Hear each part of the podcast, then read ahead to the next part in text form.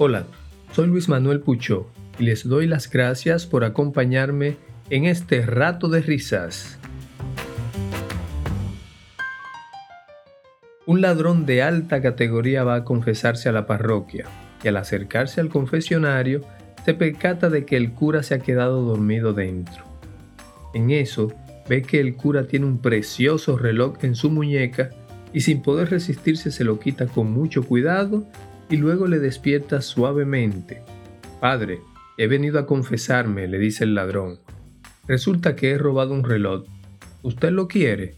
No, no, no, no, yo no lo quiero para nada. Debes devolvérselo a su dueño, responde el sacerdote, sin darse cuenta de lo que le está sucediendo.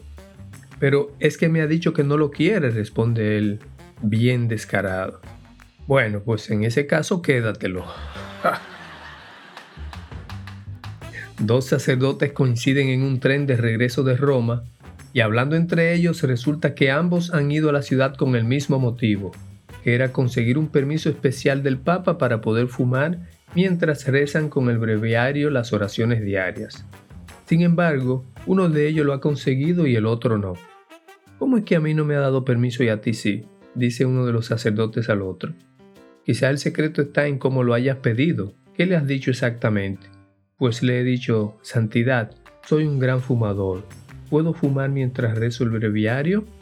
Y me ha contestado que no, que la oración requería toda mi atención. Pues claro que se lo has preguntado fatal, le responde el compañero. Yo le he dicho, Santidad, soy un gran fumador. ¿Puedo rezar el breviario mientras fumo? Y me ha dicho que cualquier momento es bueno para hacer oración. Un día va una feligresa soltera al Santísimo, se pone en actitud de oración y con mucha devoción empieza a hablar con Dios.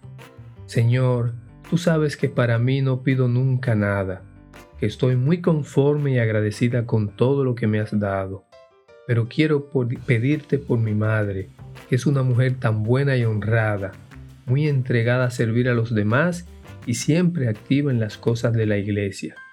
A ella le haría muy feliz tener un yerno pronto, y ya que ella está tan deseosa, le pido que sea bueno, guapo, rico. Amén.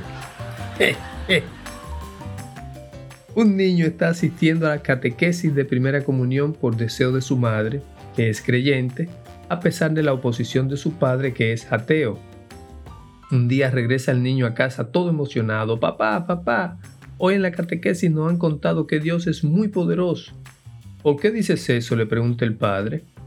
Porque cuando Moisés huía del faraón con todo su pueblo, Dios abrió el mar y pasaron a través de él. ¿Qué va, hijo? Eso son solo leyendas. Lo que ocurriría es que habría marea baja y el agua apenas llegaría a unos pocos centímetros. Entonces, papá, eso quiere decir que Dios es mucho más poderoso aún. Ah, ¿y por qué? le pregunta el padre porque después ahogó a todo el ejército de Egipto con ese poquito de agua. ¿Qué le parece? Va un grupo de amigos de la comunidad a cenar a la casa de uno de los miembros más nuevos. Y ya cuando están sentados a la mesa, que van a servirse, toma la palabra uno de los hermanos y les dice a todos, ¿rezamos antes de comer? El señor de la casa con una sonrisa le responde, no, no, no hace falta. Mi mujer cocina bien. Qué bárbaro. Dos monjitas han salido por las casas a pedir limosna. Al llegar a una de ellas, llaman y les abre una chica jovencita. Dios le bendiga, joven. ¿Podrían darnos algo para el asilo de ancianos? Y la muchacha entra a la casa y grita muy fuerte, Abuelo, sal, que te vas. Para evitar posibles vergüenzas, un sacerdote había instruido a las mujeres del pueblo que cuando tuvieran que confesar algún pecado relacionado con el sexo, como una infidelidad matrimonial, una falta contra la continencia en el noviazgo, etc., dijeran simplemente, he tropezado.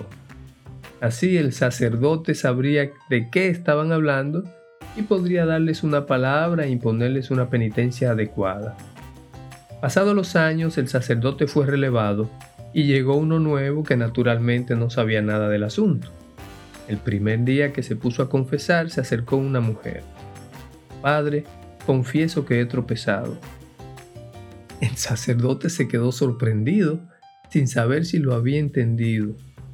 Perdona, ¿cómo has dicho? Que he tropezado. El hombre no entendió muy bien la confesión y no supo qué decir. Bueno, pues, ten más cuidado para la próxima vez. No vaya a tener alguna consecuencia grave. Al cabo de un rato, otra mujer también confesó que había tropezado y otras tantas más con lo mismo.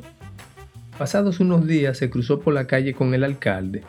Alcalde, quisiera comentarle una cosa. Muchas mujeres en este pueblo me confiesan que no paran de tropezar. Yo no sé si será cosa de desnivel del pavimento, del mal estado de las aceras o de qué, pero creo que debería hacer algo al respecto para acabar con tanto tropiezo. El alcalde, que sabía del tema, empezó a reír a carcajadas, lo que confundió aún más al cura. Pues no sé de qué te ríes, le dijo, si tu mujer es una de las que más tropieza. Bueno, espero que hayan disfrutado estos chistes, que la hayan pasado tan bien como yo.